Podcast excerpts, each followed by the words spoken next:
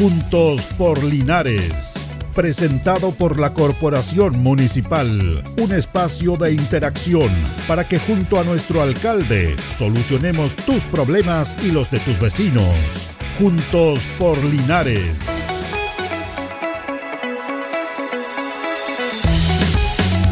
Buenos días, son las 11 de la mañana de este día miércoles 6 de diciembre. Estamos con Carlos Agurto ahí habitualmente en la coordinación para compartir nuestro programa de este miércoles de Juntos por Linares, para ir contando temas inherentes al, municipio. Ya estamos entrando de lleno a lo que son las actividades de fin de año que han sido siempre preparadas por todos los municipios del país, pero vamos a hablar de este municipio, en el cual ya se entregaron los juguetes a las juntas de vecinos y la Junta de Vecinos en su propia organización le va a hacer entrega de esos juguetes con una once. Ellos van a, programar los días en que se entreguen esto. Además, los, vecinos también se organizan, juntan sus propios. Eh, sus propias eh, bebidas, helados para los chicos y para entregar los juguetes. Eso es una organización local de la, de la Junta, pero el municipio a través del...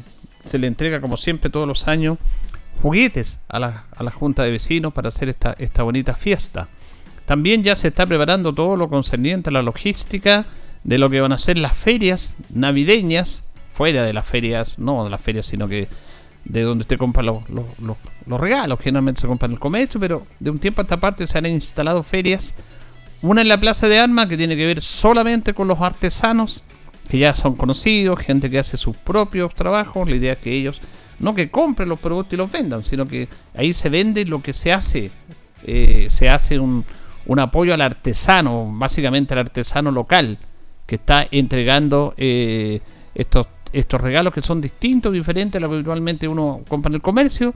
A algunos les gusta regalar esta artesanía que es muy bonita y también apoya el trabajo de los artesanos locales. Por años se ha estado instalando, antes convivían los artesanos con las ferias tradicionales, pero ahora se ha dedicado a la Plaza de Armas solamente para los artesanos. Ya se están colocando todo lo que tiene que ver las carpas, los, lugares, las ubicaciones, porque ya a partir de la próxima semana se empiezan a instalar y a empezar a, trabajar al público las ferias de artesanos, el 12, y la feria navideña que está concentrada en la Alameda Valentín Letelier. Antes eran dos cuadras, era una cuadra, básicamente entre, entre calle Manuel Rodríguez y O'Higgins, y perdón, entre Chacabuco y Manuel Rodríguez, pero ya después se instaló hasta, hasta O'Higgins y ahora está Freire. Prácticamente todas esas tres calles eh, van a ser eh, de feria navideña, tanto en la parte norte como en la parte sur.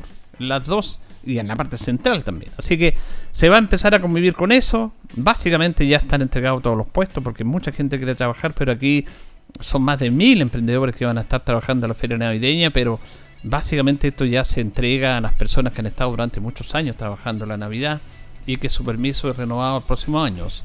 Son muy pocos, como se dice, los cupos disponibles para tener más cupos porque no hay más espacio. No hay más espacio.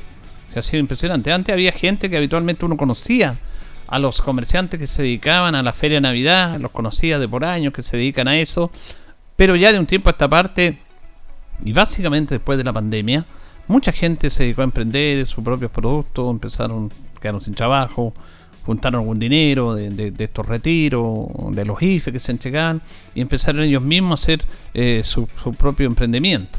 Y ahí donde están ellos, pero se ha masificado mucho esto.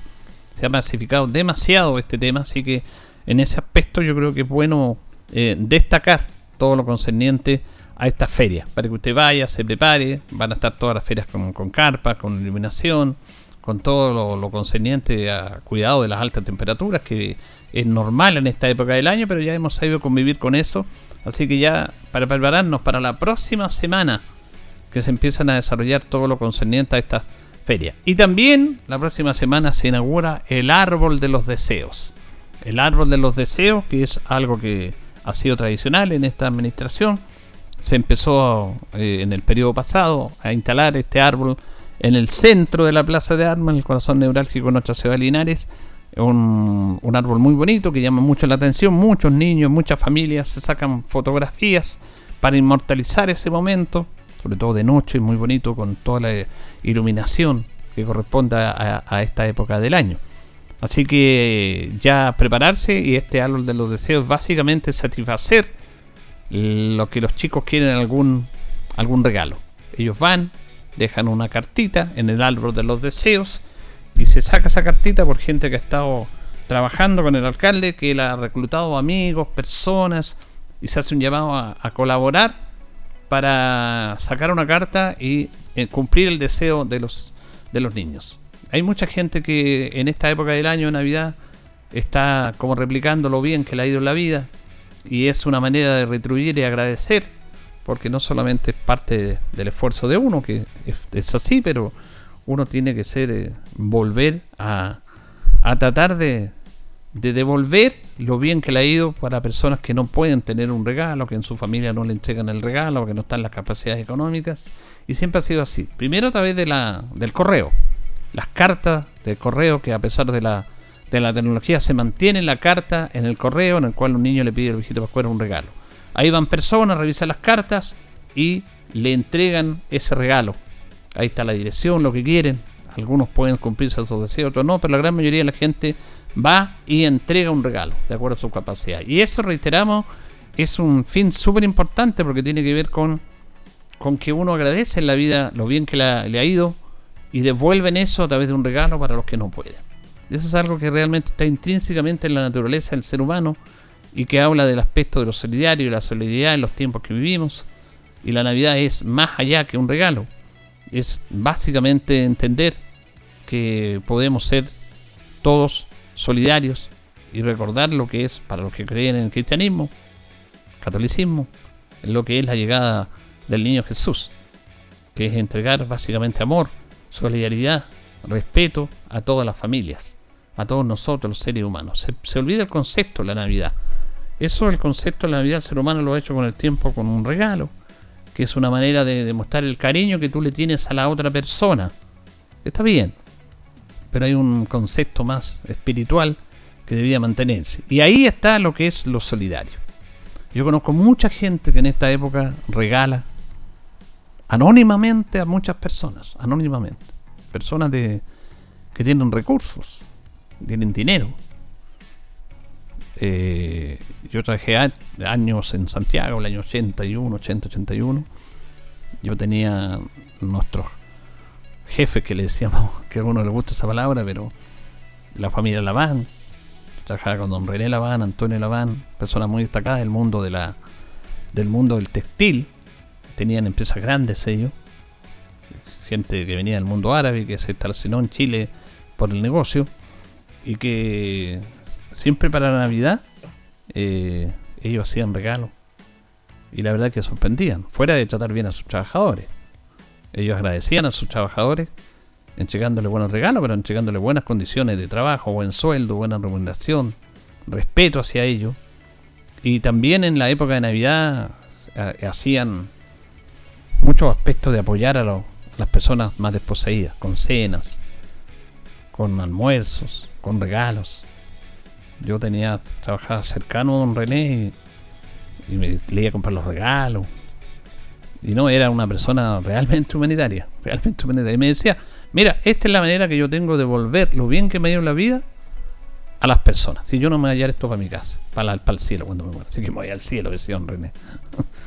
y, y, claro, él era muy generoso en eso. Como muchas personas, yo le estoy tocando el tema que me tocó a mí vivir y yo he conocido a mucha gente y usted también debe conocer a mucha gente que va al centro, saca una carta, regala, entrega, eh, entrega regalo, eh, entrega algún pequeño aporte, algún pequeño aporte. Eh, yo, por ejemplo, cuando está en la Navidad voy a, que me envuelvan algunos regalos y veo personas que necesitan esto, que necesitan esto, y le hago un aporte económico a ellos. No es tanto, pero eh, me dicen no tengo vuelto. No, es para usted. Entonces uno busca la manera de ir apoyando a las personas. Hay mucha gente que también lo hace. Y es bueno en el tiempo que estamos viviendo ahora entregar ese aporte en esta, en esta fiesta de Navidad. Es súper, súper, súper importante. Fíjense que ayer en la Plaza de Armas, lo habíamos conversado acá la semana pasada, con la gente de, de salud, con Ignacio Peñeliño, que es encargado de promoción de salud, se desarrolló esta feria en, el cual se mostraban aspectos y se destacaban el tema del trabajo que se está haciendo en nuestro departamento con la discapacidad, porque se había celebrado el Día Internacional de la Discapacidad.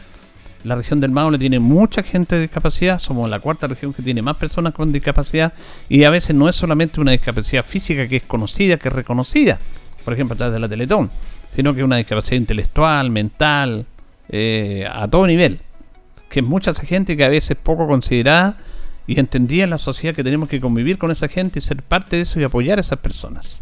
Y se hizo esta actividad muy importante y en el cual se, se entregaron información, se hizo actividades, se jugó a las bochas, esto con que está muy de moda, esto de las personas de tercera edad que juegan al campeonato de las bochas, que se divierten, que se recrean y que también se rehabilitan y son partícipes a través de este juego que es permanente. En la mañana conversábamos con el concejal Cristian González respecto a este tema y la verdad que ha sido muy bonito destacar, tomar conciencia de apoyar a la discapacidad. Y que ellos también tienen que ser parte de esto. Se ha hecho en, los escenarios públicos en el cual darle, se le da trabajo a gente que tiene algún grado de discapacidad que pueda permitir, no que no que su discapacidad puntual que tenga no le permita no trabajar. En eso el Estado, el Estado a través de las oficinas públicas ha ido avanzando en eso, el mundo privado también el mundo privado también ha entendido esto y siempre se le entregan algunas labores que puedan realizar dentro de esa empresa estas personas y la verdad que también ha, habido un avance. La idea de estos días, de esta actividad que se prestó ayer en la plaza es que la comunidad tome conciencia de ponerse en el lugar del otro y de apoyarlo. Y había un ejercicio bien especial que yo, yo porque yo estaba ahí, vi al, concejal Cristian González, que se le colocó un lente oscuro y se le pasó un bastón para que se desplazara por algún lugar de la plaza. Y la verdad que dice chuta. Ahí sí que uno ahí entiende, valora y debe ser empático con la persona que no ve, por ejemplo. Con otras personas que para desplazarse les cuesta. A veces habitualmente a las personas dicen que es fácil caminar, pero a algunos les cuesta. Y hay que colocarse en ese lugar también. Ser empático, entender esa realidad porque te puede pasar a ti también, porque uno, uno cree que no le va a pasar nunca a uno, y no es así. Y la mayoría de las personas que tienen discapacidad fuera que sean eh, una discapacidad que nacen con ella, eh, la, bueno, pasa en la vida. Un accidente, cualquier cosa, la persona de repente se queda sin caminar. Hemos visto casos realmente dramáticos, que son parte de la vida. Personas normales, como usted, que creen que nunca le va a pasar eso, que no se colocan en ese lugar y les sucede. Por eso no es que uno le quiera que le pueda pasar o que en cualquier momento le puede pasar. Entonces para eso uno tiene que tener una conciencia de eso y hacer ejercicio a veces en el sentido de que chuta, ¿qué pasa si yo me llegara a pasar eso? Pero como uno no piensa eso y cuando le llega eso es impactante, más violento esto, ahí realmente se empieza a tomar conciencia de eso. Hay un tema importante porque vamos a pasar a escuchar algunos audios, porque Linares la semana pasada se hizo el lanzamiento del Plan Nacional del Sistema Nacional de Cuidadoras y Cuidadores, que también es un tema muy relevante en el actuar de cada día nuestro, en la cotidianidad, con personas que tienen alguna discapacidad y que tienen que ir a hacer un trámite al centro, por ejemplo, a cualquier oficina, hacer una compra, ir al banco, ir al banco, ir al IPS, cualquier oficina pública o alguna oficina privada entonces, hay personas que son acompañadas por cuidadores y cuidadoras, en el cual se les enseña cómo apoyar a esas personas, básicamente en el tema de la atención, en el tema de la tecnología, porque ahora usted va a alguna oficina y tiene que sacar un número, tiene que digitar su ruga y todo un sistema que para muchas personas esto estaba en el, no estaba en su, en su, en su presidencia de eso, y ahora se hace, y se tiene que hacer porque ese sistema, y se tiene que ir incorporando adecuando eso. Pero los cuidadores son muy importantes. El Sistema Nacional de Cuidadores que se lanzó este programa en la región y en la comuna de Linares. Vamos a escuchar a Sandra Lastra y a la Serie de Desarrollo Social que justamente se refiere a este Sistema Nacional de Cuidadoras y Cuidadores. Está poder eh, instalar el Sistema Nacional de Cuidados como un eje central para nuestro gobierno. Hemos trabajado en poder eh, sentar las bases para este programa, para este Sistema Nacional de Cuidado. Hemos realizado ya diversos encuentros con cuidadores y cuidadoras de la región a través de diálogos regionales, trabajando con ellos esta política pública, conociendo sus necesidades, sus prioridades, cómo podemos eh, resolver distintas situaciones también. Y hoy estamos en conjunto con instituciones públicas, entregando la atención preferente para todas aquellas personas que ejercen labores de cuidado. Sabemos que tienen un tiempo bastante reducido justamente por la labor que cumplen y queremos eh, acortar los tiempos de espera de ellos en los distintos trámites que realizan, especialmente en todo lo que tiene que ver con el sector público. También vamos a avanzar a realizar alianzas con el sector privado para poder eh, tener también esa atención preferente en, los distintos locales comerciales. Vemos en las cajas de los supermercados, por ejemplo, que las personas con discapacidad tienen atención preferente. Queremos lograr también que las personas que ejercen la labor de cuidado puedan tener acceso a esta atención preferente. Hoy eh, estamos trabajando en distintos ámbitos para poder eh, entregar todas las facilidades y conectar a las personas que están ejerciendo labores de cuidado con el mundo público primero y luego con el mundo privado para poder eh, entregar los apoyos. Queremos hacer visible lo invisible de todas esas personas que hasta hoy día no tenían el apoyo del Estado y están eh, solo al interior de sus grupos familiares resolviendo una temática tan relevante como es la de ser cuidador o cuidadora. Hay un número muy importante de personas en nuestro país que está ejerciendo esta labor que no recibe ningún tipo de remuneración y tampoco recibe apoyos del Estado. Por eso es muy relevante lo que nuestro gobierno está impulsando de poder eh, primero hacer visible esta temática y poder dejar un legado muy importante y ojalá podamos tener una ley de la República que pueda favorecer a las personas que ejercen labores de cuidado. Quiero también hacer un llamado a todos estos cuidadores y cuidadoras que aún no se registran, que no tenemos sus antecedentes, que puedan acceder a la página del Registro Social de Hogares y poder registrarse como cuidadores o cuidadoras para que puedan tener acceso primero a la atención preferente y luego a otros beneficios ¿cierto? que vamos a estar informando oportunamente. Claro, hay un registro que tiene que inscribirse, un sistema nuevo que se está eh, entregando el apoyo como debe ser a los cuidadores de personas que tienen algún sistema, algún tema de discapacidad. Eh, vamos a compartir el audio siguiente con Cristian Gutiérrez. Él es el agente local del Banco Estado. ¿Quién no iba al Banco Estado a hacer un trámite? Claro, uno se toma en la cabeza, tiene que hacer y esperar ahí, pero está avanzando en este tema de apoyar y sobre todo a las personas que tienen algún grado de discapacidad y a las cuidadoras de esas personas, también para ir apoyando esa instancia esta institución, que es una entidad privada pero pública, el banco, eh, entendiendo de, lo que es este tema y sobre todo la gran cantidad de clientes que ellos tienen, también están apoyando este tema, como lo da a conocer el agente local del Banco Estado, Cristian Gutiérrez. Nosotros estamos muy contentos del lanzamiento de esto porque va a facilitar la vida de las personas que hacen esta labor oculta y que Banco Estado siempre está eh, dispuesto a todas estas situaciones de apoyo a la ciudadanía y que estamos muy comprometidos, estamos muy interesados en el éxito este, de este, nuevo proyecto.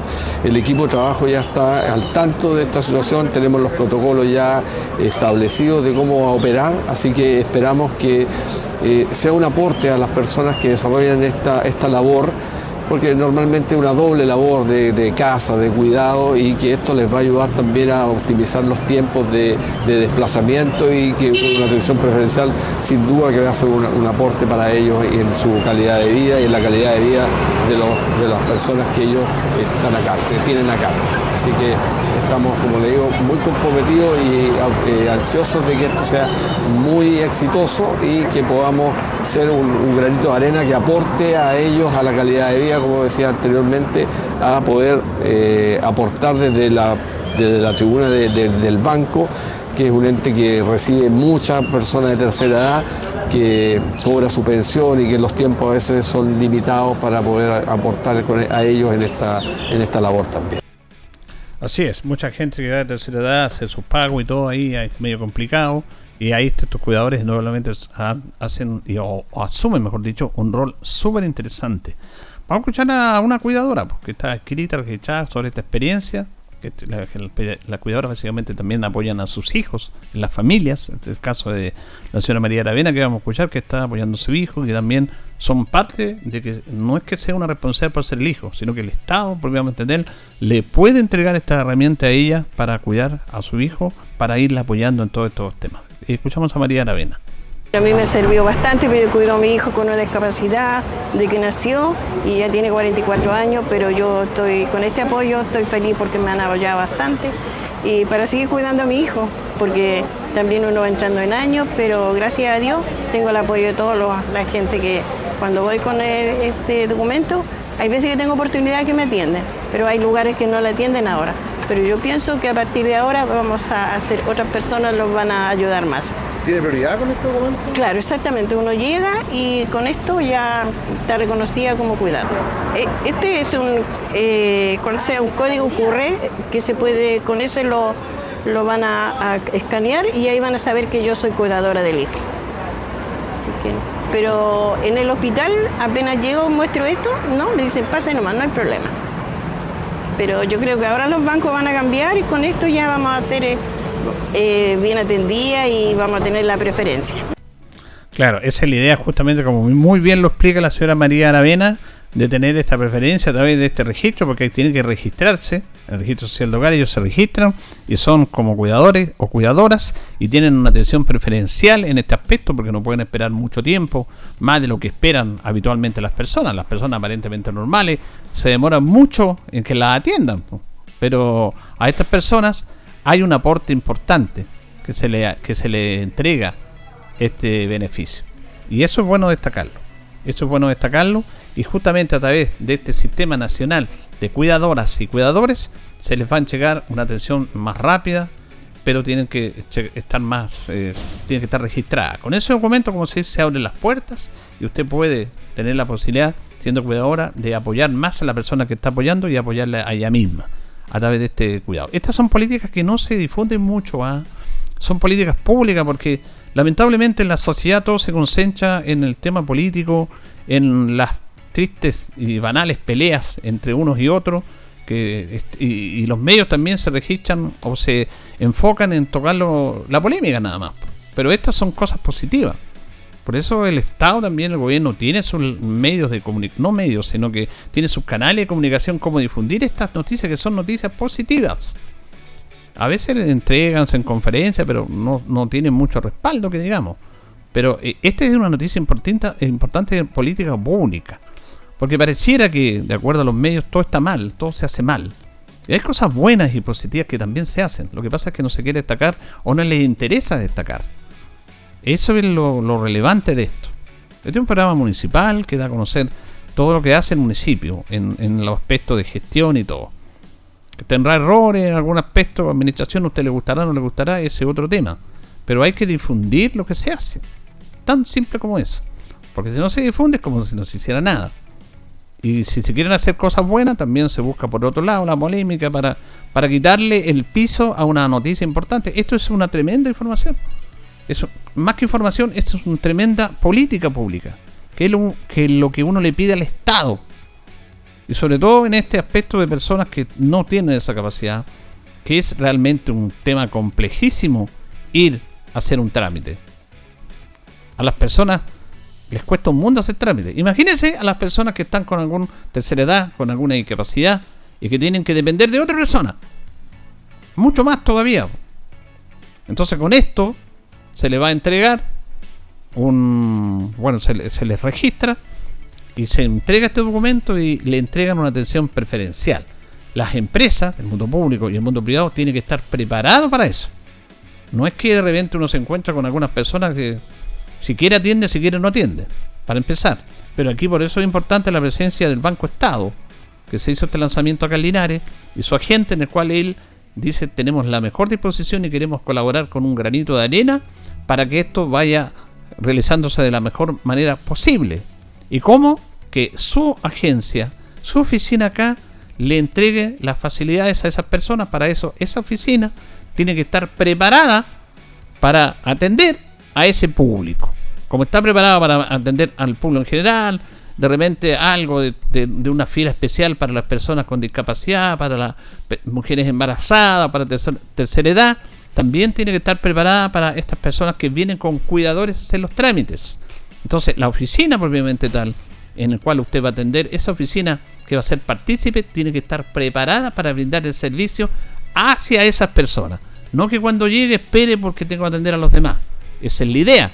Ir mejorando la manera de entregar un mejor servicio a la comunidad bajo estas políticas que son políticas públicas que se tienen que destacar. Por eso es muy bueno e interesante destacarlo. Uno no puede estar peleando y dependiendo de una persona que con el ánimo que amaneció, si lo atiende bien o lo atiende mal. ¿Cuántas veces hemos visto caras en los servicios públicos? Caras que están una mala cara nomás. Porque usted tiene que hacer un trámite y tiene que mirarle la cara a esa persona. ¿Se imagina lo que es para una persona que vaya con un cuidador que tenga una discapacidad? Peor todavía. Por lo tanto, a través de esto, las oficinas públicas, el mundo privado, tiene que estar preparado para dar esta atención preferencial a través de una política que incluya a estas personas que son ciudadanos como todos nosotros y que también necesitan que se les atienda como corresponde. Así que esto es una muy buena política pública que es bueno destacarla, mencionarla. Pero como no aparece en ningún lado, muy poco lo, lo van a conocer, parece que no, que no existiera. Existe, porque es, eso es lo cotidiano. ¿A quién no le, a quién no hemos hecho trámites? ¿Quién no se ha hecho trámite? ¿Quién quiere hacer la lata? A veces algunas personas piden permiso de su trabajo para ir a hacer un trámite en un mundo público. Es toda una mañana como si se perdía. Y hay que aguantársela nomás. Imagínense para estas personas que tienen ese nivel de discapacidad, que dependen de otra persona. Entonces, por eso estas políticas son interesantes de destacarlas. También el tema que preocupa a la sociedad es el tema de la seguridad. Eh, se ha hecho un esfuerzo fundamentalmente a través de entregar recursos del Estado a las policías para mejorar el tema de la seguridad.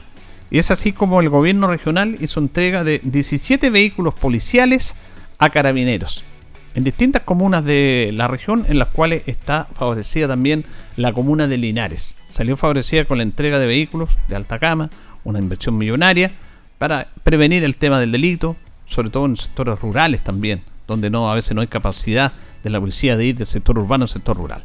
Vamos a escuchar a la general jefa de la séptima zona de carabineros, eh, Morín Espinosa, que se refiere a esta entrega y a este aporte que le ha entregado el gobierno regional a carabineros. Están entregando y sumando al servicio policial una oferta consistente en 17 vehículos para la región del Maule y por lo tanto eh, es un apoyo indudablemente para carabineros, pero recordar que la función nuestra está es estar al servicio de la comunidad para incidir directamente, ojalá en la medida de lo posible, en disminuir esa sensación de temor. Entonces hoy día sumamos en virtud del apoyo que mantenemos de nuestra gobernadora regional, de nuestro delegado presidencial, el apoyo a través de las palabras, que también es un hecho que quiero reconocer muy abiertamente. Eh, con mucho cariño yo recibo las palabras de nuestras autoridades eh, a nivel regional, porque la verdad es que sí, sí necesitamos ese espaldarazo, esa demostración de cariño, ese reconocimiento a la labor que nosotros realizamos las 24 horas del día y en cualquier tipo de actividad, no solo cuando hablamos de la prevención o de la seguridad pública, sino también con el acompañamiento, la contención, la búsqueda de personas desaparecidas y eh, la verdad es que una gran gama de actividades. Así que primero quiero, en presencia de nuestra gobernadora, doña Cristina Bravo, eh, agradecer eh, el afecto con el cual ella se dirige hoy día a mis carabineros, a mis carabineras. Así que eso en primer término, ese afecto yo lo recibo con, eh, con mucha humildad y también aprovecho de reconocerle que para mí es muy valioso ese tipo de demostraciones abiertas en un espacio de abierto al público con la cobertura de ustedes. Claro, las puertas del habitáculo delantero, es decir, del conductor y del copiloto, son blindadas para la protección de nuestro recurso humano, que es el recurso más importante. También tiene la em, la potencialidad, digamos, de ser vehículos 4x4 que permite llegar, ¿no es cierto?, hasta los sectores eh, rurales, hoy día más apartados, donde hoy día viven muchas personas que también demandan de la presencia de carabineros. Y es un vehículo confortable desde el punto de vista de los servicios que duran 12 horas y tiene además, como lo señalaron eh, las, personas que hicieron uso de la palabra, medios de prueba que van a permitir sumar evidencia de calidad en la persecución penal eh, de los delincuentes. Así es, entregaron entonces eh, 17 vehículos de alta seguridad para carabineros, entre ellos a también. Y ella decía un aspecto muy importante, la, general ahí, Morena Espinosa, eh, el capital, el, recurso más importante de Carabineros, el capital humano. Entonces esos vehículos van también con los habitáculos, eh, con la protección de, vida para cuando tengan que hacer todos estos servicios carabineros, estos operativos, estén con el recuerdo que corresponde. Así que ahí el gobierno regional apoyó a carabineros con la entrega de estos vehículos, el municipio también ha apoyado a carabineros, eh, trabajando en conjunto con la oficina de seguridad. Es un tema que preocupa a todos, la seguridad, pero al menos desde este aspecto se están haciendo esos esfuerzos respecto a lo que esto no significa que no que se haga la delincuencia, pero siempre hay que estar preparado y mejor preparado ante esta situación y a través de la entrega de recursos para que las policías tengan una mejor capacidad de respuesta ante lo que está pasando en nuestra sociedad. Es una buena noticia. Con esta buena noticia nos despedimos. Nos despedimos de este programa de Juntos Polinares. Hoy día miércoles 6 de diciembre, son las 11 de la mañana ya con 30 minutos junto a don Carlos Agurto. Sigan sintonía del 95.7 Radio Ancoa de Linares. Juntos por Linares fue presentado por la Corporación Municipal. Tú nos impulsas.